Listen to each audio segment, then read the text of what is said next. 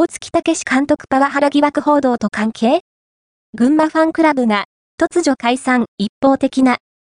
2月29日発売の週刊誌フライデー。フライデーでは元浦和レッズ指揮官で現在ザスパ群馬を率いる大槻毅監督の暴言パワハラ疑惑が報じられている。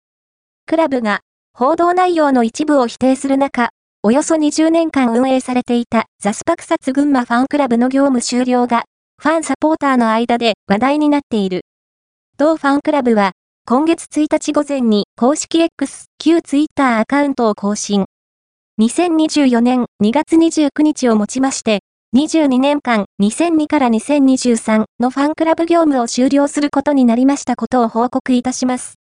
2002年からザスパを応援していただき、J リーグ昇格申請時には署名運動など協力していただいた会員様には、本当に感謝しておりますと、ファンサポーターに対して活動終了を報告。